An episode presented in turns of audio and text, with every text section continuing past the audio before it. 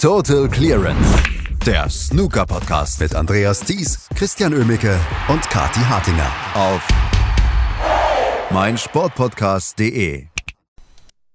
Sean Murphy wie im Rausch und Joe O'Connor holt ein verloren geglaubtes Spiel noch auf. Das sind die beiden Halbfinalisten und das sind die beiden Stories, die wir gestern erlebt haben bei der Players Championship in Wolverhampton in England. Und äh, mit Joe O'Connor haben wir einen Spieler, ja, der dieses Jahr so ein bisschen seinen Durchbruch feiert. Darüber müssen wir sprechen. Das tue ich wie immer, nicht wie immer, aber wie häufig mit Kathi Hartinger. Hallo Kathi. Guten Morgen, Andreas. Ja, ich spreche wie immer gerne mit dir über die Matches des gestrigen Tages. Und ich muss als erstes mal sagen, als große Skeptikerin gegenüber diesen Elite-Turnieren, von denen ich prinzipiell echt kein Fan bin, muss ich diese Woche sagen, meine Güte, macht das Spaß. Was haben wir für herausragende Matches? Es ist unglaublich, was wir an Snooker-Qualität auf dem Tisch sehen. Teilweise ist es auch unglaublich, was wir an Totalausfällen am Tisch sehen. Und das ist doch eigentlich alles, was wir gerne möchten in einer solchen Woche.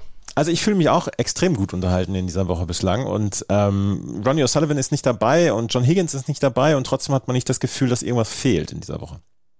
Ja, das stimmt. Und das ist hoffentlich ein Gefühl, was jetzt auch bei allen angekommen ist. Und ich hoffe eben auch, dass das ähm, TV-Match von Joe Connor gegen Luca Brissell gestern auch nochmal den VeranstalterInnen vielleicht vermittelt hat, dass auch Leute außerhalb der, der Ronnie O'Sullivan-Riege super gutes Snooker spielen können und für beste Unterhaltung sorgen können. Also ich hoffe, das ist ein Signal, was man einfach mal mitnimmt.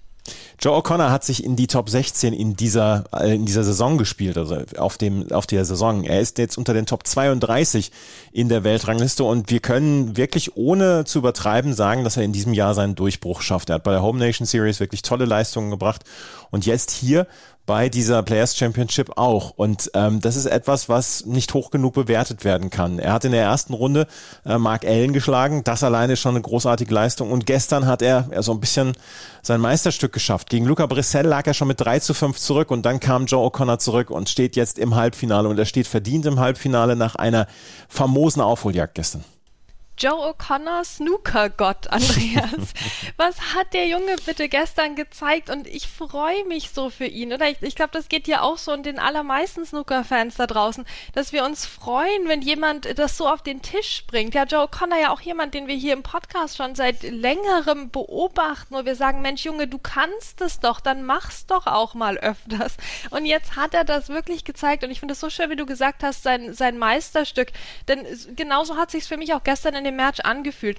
Der hat da richtig dran rumgewerkelt und hat alle möglichen Techniken, die er gelernt hat, über die Jahre hier anwenden müssen. Er zum einen sein sehr gutes Breakbuilding, was wirklich Spaß macht. Also der hat insgesamt, was haben wir für Breaks gesehen in dem Match, bitte? Na, aber auch gerade diese, diese 125, die er gespielt hat im zehnten Frame, um den Entscheidungsframe zu erzwingen. Also richtig schön und das Break dann auch im Entscheidungsframe, auch wenn es nicht gereicht hat, um den äh, jetzt mit einem Break sicher zu machen, war das auch herrlich und so schön konzentriert, bis dann Braun daneben ging. Also das war so die eine Seite. Aber dann haben wir noch die andere Seite des Joe Connor gesehen, wenn wir an diesen vierten Frame denken zum Beispiel, der mehr als eine halbe Stunde gedauert hat, wo die aus diesem Schlagabtausch an Breaks rauskamen und in diesem Frame so viel Taktik gefragt war. Joe Connor das so gut gemacht hat. Luca Brissell war quasi ständig gesnookert und das eine, also die eine Phrase, die Luca Brissell bestimmt nicht mehr hören kann, ist Touching Ball. Ne? Das ist ja dreimal passiert, dass, äh, dass Luca Brissell aus einem fast unmöglich erscheinenden Snooker von Joe Connor rauskam und dann blieb Weiß wirklich genau Touching an einer roten liegen, sodass der Joe Connor wieder schön wegspielen konnte in den nächsten Snooker rein. Also Luca Brissell hat das mit Humor genommen ähm, zu dem Zeitpunkt, aber das war sicher keine schöne Erfahrung für ihn, wenn er so einen tollen Stoß spielt und dann mit dem nächsten Snooker Joker wieder bestraft wird dafür. Also da hat Joe Connor so cool gespielt und so präzise und da richtig dran rumgefeilt an diesem Frame, bis er ihn geholt hat. Also meine Güte, hat das Spaß gemacht. Es hat wirklich großen Spaß gemacht und ähm, Joe Connor, wir, wir beobachten sowas ja auch immer sehr, sehr gerne, wenn Spieler durchbrechen und wenn Spieler so ein bisschen nach vorne kommen. Wie gesagt, er ist jetzt erst unter den Top 32 und es braucht noch ein bisschen, bis er sich unter die Top 16 spielen kann oder er wird die Qualifikation spielen müssen für die Weltmeisterschaft. Davon äh, gehen wir jetzt im Moment erstmal aus. Aber trotzdem ähm, so, so ein frischer Wind damit rein. Und was mir jetzt nochmal aufgefallen ist, die Matches, die Joe O'Connor in diesem Jahr gewonnen hat, es sind keine Zufallsmatches oder dass er einfach mal davon profitiert funktioniert hat, dass er gegen ja schwächere Gegner, dass, dass sich ein Draw einfach geöffnet hat und er gegen schwächere Gegner durchgekommen ist. Nee, bei den Scottish Open hat er gegen Mark Williams, Ding Junhui, Ricky Walton, Neil Robertson gewonnen, bevor er dann gegen Gary Wilson verlor. Dann hat er bei den Welsh Open hat er auch nochmal gegen Stuart Carrington, Graham Dodd und Robbie Williams gewonnen. Auch keine dahergelaufenen Spieler, bevor er dann gegen Pang Yung Shu verloren hat. Und jetzt hat er hier Mark Allen und Luca Brissell geschlagen. Das sind keine Zufallsprodukte, die er dort äh, hingebracht hat. Und das ist etwas, was mich beeindruckt. Und da sage ich, ja, das könnte nachhaltig sein bei Joe Connor. Genau, das sieht man ja auch daran, dass er eben bei dieser Home Nation Series, ähm, der, der, war so gut unterwegs bei, bei allen Turnieren. Ähm, und jetzt auch hier mit der, mit der European Series, er war ja auch noch einer von denen, der der Chancen hatte auf diesen Bonus, ne, theoretischerweise, wenn er jetzt das Turnier gewonnen hätte. Ähm, aber das zeigt ja diese Konstanz in ihm, die das Produkt ist von jahrelanger harter Arbeit einfach. Und deswegen beobachten wir ihn auch schon so lange, weil diese Ansätze sich kontinuierlich weiterentwickelt haben bei ihm. Jetzt wollen wir ihn natürlich nicht mit Druck überhäufen. Ne? Also ich würde den sehr, sehr gerne im Crucible sehen. Er wird in die Qualifikationen müssen. Also gut, wer weiß. Ne? Also ich meine, wenn der jetzt hier, wenn er jetzt die Woche gewinnt und dann noch ähm, die, die Tour Championship, warum nicht, ne? Aber jetzt wahrscheinlich muss er trotzdem in die Qualifikation und das ist für alle schwierig und da kann immer was schiefgehen, aber ich würde mich so freuen, wenn wir den einfach dieses Jahr im Crucible sehen. Joe Connor hat gestern gegen äh, Luca Brissell gewonnen, 6 zu 5 und er hat dieses äh, Match gedreht nach 3 zu 5. Ein paar Worte zu Luca Brissell müssen wir natürlich dann auch nochmal ähm, bringen, weil Luca Brissell hat hier gestern eine große Chance liegen lassen. Ja, das, das hat er irgendwo, weil er lag ja auch schon so in Führung. Und ich meine, der hat, der hat fünf Breaks gespielt von mehr als 50 Punkten. Das waren sehr schöne Breaks.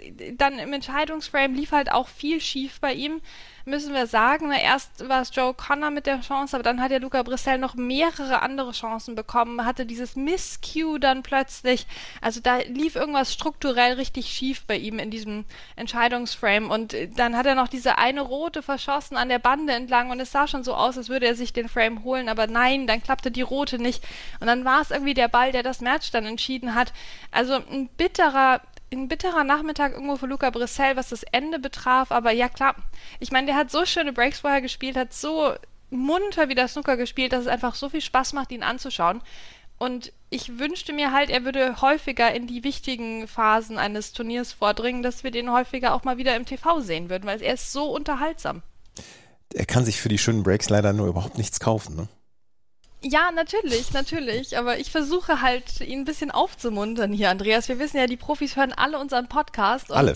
Ja, das, es, es tut mir wirklich leid, weil Luca Brissell, ich hatte bis zum Entscheidungsframe eigentlich nicht das Gefühl, als würde er jetzt irgendwie ein Match leichtfertig aus der Hand geben oder als, als hätte er sich dumm angestellt oder so, sondern das war einfach ein sehr gutes Match von zwei sehr guten Spielern ähm, und es war irgendwo folgerichtig, dass es in den Entscheidungsframe geht und da hat bei Luca irgendwas gar nicht funktioniert dann.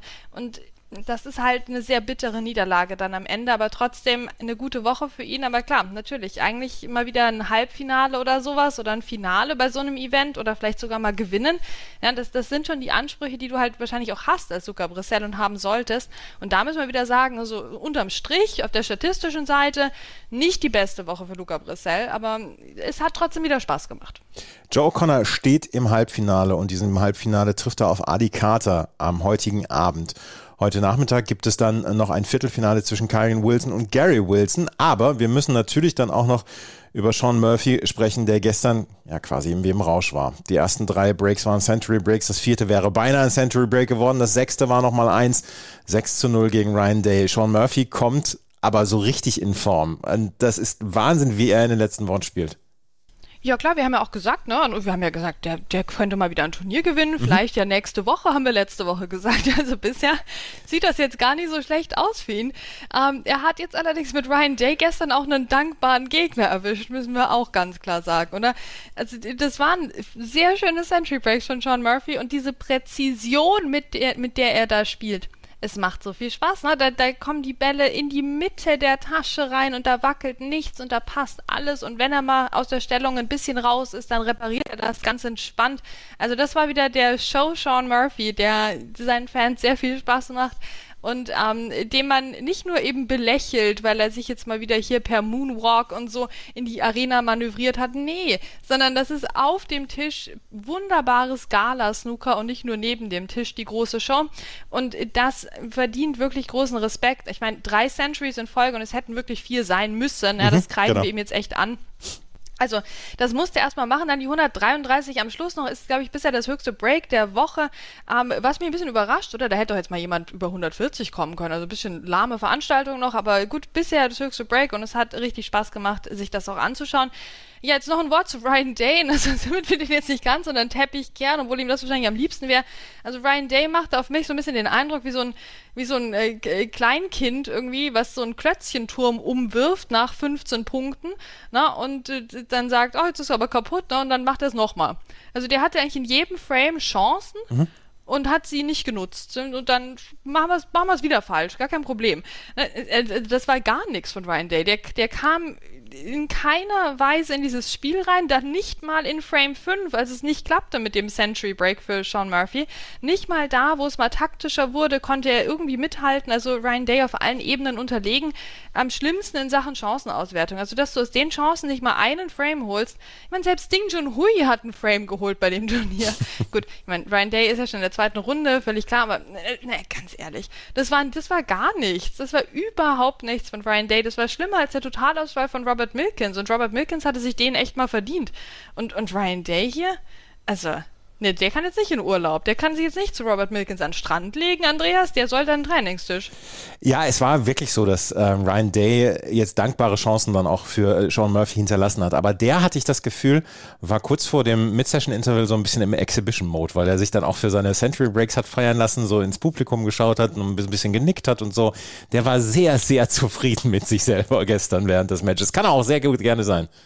Ja, also gut, Sean Murphy ist ja sehr gerne auch sehr zufrieden mit ja. sich selbst und hat da alles andere als ein Pokerface. Ja, also das ist irgendwie gleichzeitig ähm, freiwillig und unfreiwillig unterhaltsam, was der Sean Murphy einfach am Tisch macht. Das, das vereint er in sich wie kein anderer Snookerspieler. Und das haben wir gestern par excellence wirklich gesehen. Das war ein Abend wie gemacht für den Sean Murphy. Hier den Ryan Day platt gewalzt mit einem Haufen Century Breaks na, und dann richtig den, die volle Aufmerksamkeit genossen draußen ist ja jetzt auch ein Tisch nur bespielt worden. Also das ist, äh, das ist wie gemacht für den Sean Murphy überhaupt dieses Turnier. Also das wird natürlich ein harter Gegner dann auch werden im Halbfinale. Im Halbfinale trifft er auf den Sieger aus Karen Wilson gegen Gary Wilson. Die treffen, wie gesagt, heute Nachmittag aufeinander. Wilson wird gewinnen, das können wir schon sagen. Nur welcher Wilson, das wissen wir zu diesem Zeitpunkt noch nicht. Und dann heute Abend das Halbfinale Joe O'Connor gegen Adi Carter. Und wahrscheinlich werden einige Herzen Joe O'Connor zu fliegen heute Abend. Ja, hoffentlich, oder?